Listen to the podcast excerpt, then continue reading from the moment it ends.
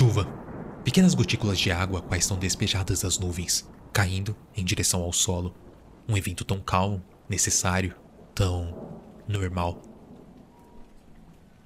Porém, dadas as específicas circunstâncias em que vivo, este belo e sereno evento da natureza pode se tornar um interminável pesadelo. Primeiramente, eu vivo em uma casa afastada, dentro da zona rural. Aqui, mal se ouve falar de tecnologia. Ainda utilizamos o sistema de telefone fixo, abastecido com uma linha simples e velha de energia elétrica. Mas o que isso teria a ver com a chuva? Bom, creio que você possa deduzir que temos problemas com esta conexão dada a idade das linhas, e toda vez que se inicia uma forte ventania, tempestade ou até mesmo uma chuva pesada, ficamos sem eletricidade. Os meus problemas eles começaram assim que eu me mudei para cá, cerca de dois meses atrás, juntamente com os meus animais. Lucy, minha cadela, Pérola e Onyx, o meu casal de gatos. Minha paixão por animais, gatos em especial, me trouxe a inspiração durante muito tempo, o que ajudou com meu trabalho.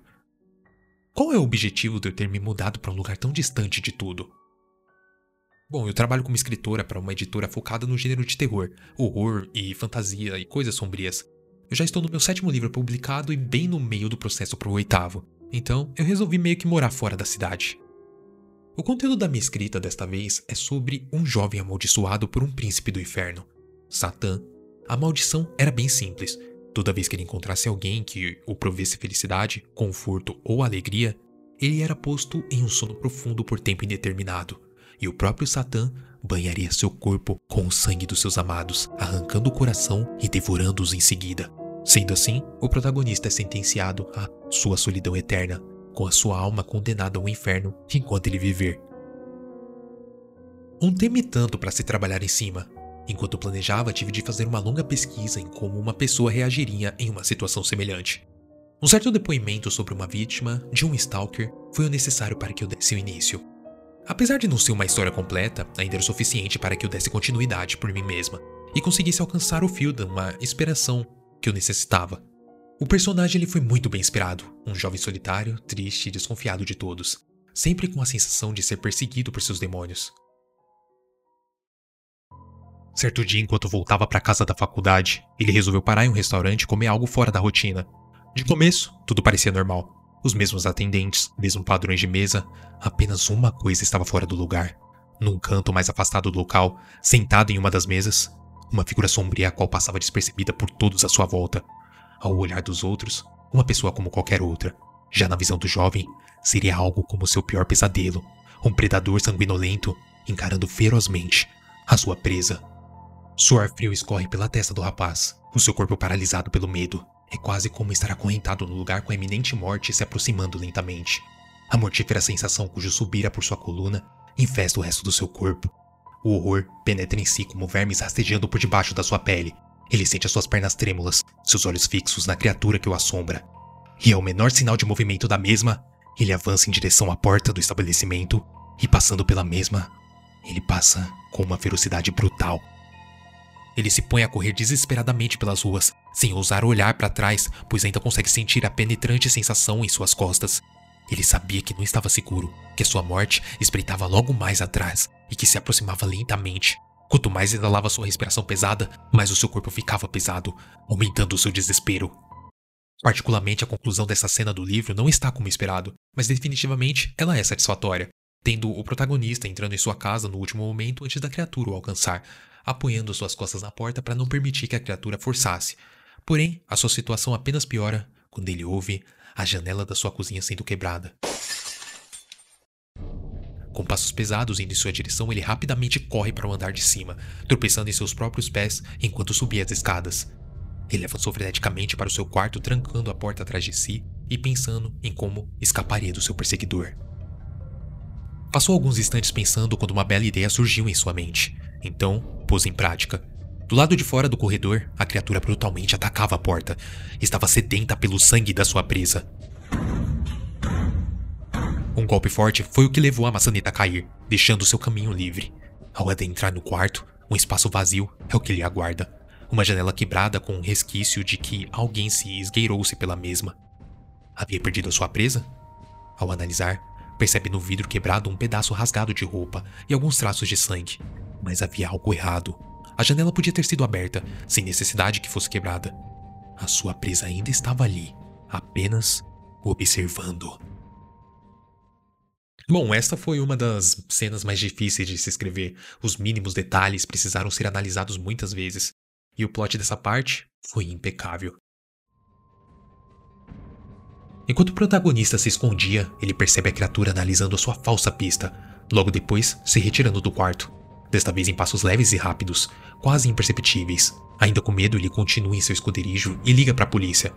Quando chega pouco tempo depois, eles realizam uma pequena busca na casa. Dizem que irão manter uma ronda pela vizinhança para evitar qualquer incidente. Isso proveu uma boa sensação de segurança para o rapaz, pelo menos durante algumas horas. Ao cair da noite, pouco antes de se retirar para tentar dormir, ele ouve um barulho de vidro se quebrando no andar de baixo, fazendo com que as memórias do que aconteceu posteriormente comecem a retornar.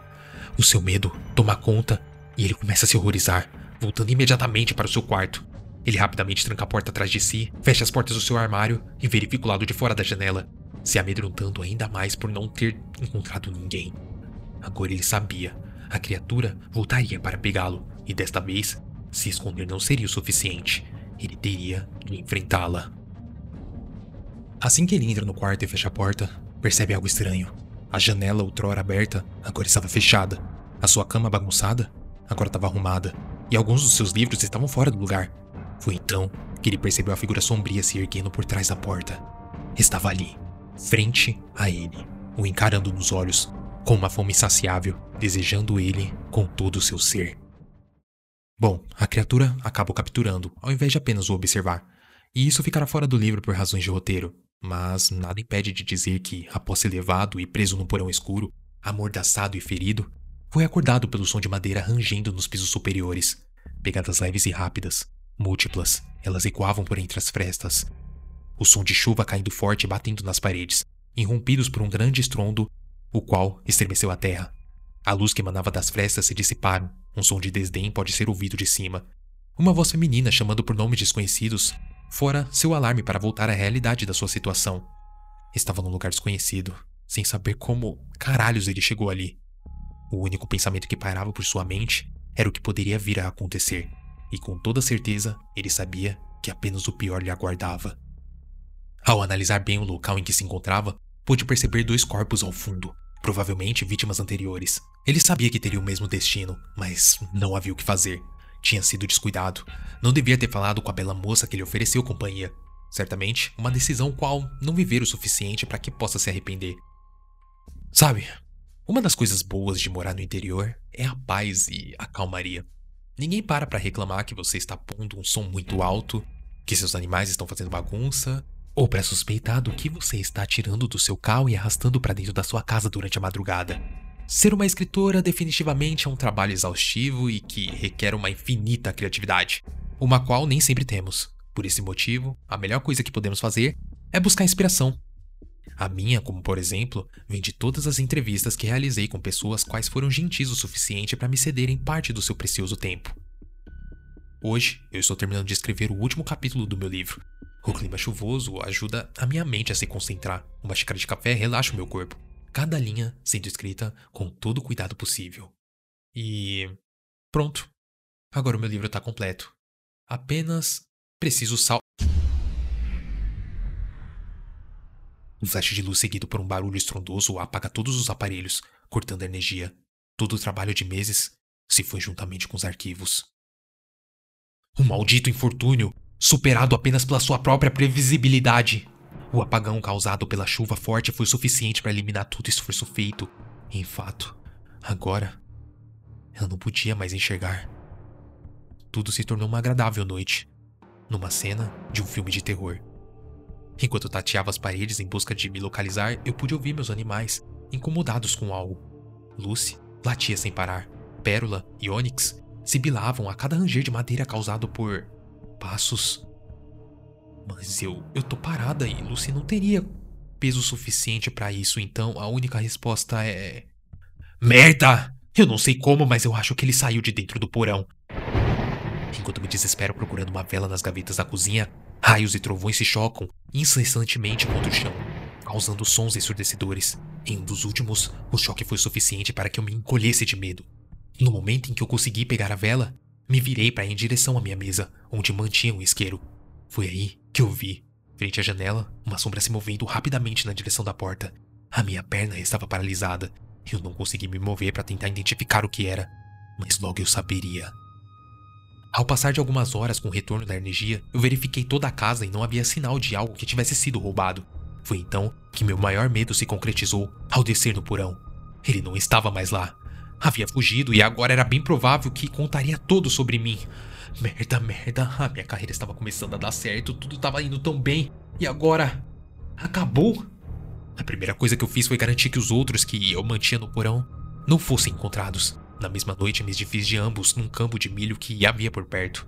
Iria aguardar um tempo antes de pôr fogo para apagar qualquer vestígio. Eu limpei a casa em lugares específicos para não parecer uma queima de provas, mas sim apenas uma limpeza rotineira. Ao término de tudo, eu só poderia aguardar a chegada da polícia, e assim eu fiz. Pacientemente aguardei as horas passarem, e então, um dia, dois, uma semana, nada. Ninguém aparecia para me questionar e não havia sinais de que o rapaz morreu no caminho da volta. Não fazia sentido. Porém, eu segui os meus planos e segui com a minha vida. Tive meu livro publicado normalmente e foi um grande sucesso. Apenas uma coisa vem me incomodando desde então. Toda noite eu ainda sinto a presença de alguém dentro de casa. Eu nunca cheguei a ver ou até mesmo ouvir nada, mas. Sei que tem algo ali, sabe? E este si está se tornando o meu maior problema. Às vezes eu fico acordada por dias, pois a presença fica extremamente forte dentro do meu quarto, principalmente na hora de eu dormir. Quando eu estou deitada na cama, parece que eu vou morrer assim que piscar, e que aquilo vai me levar assim que eu estiver de olhos fechados.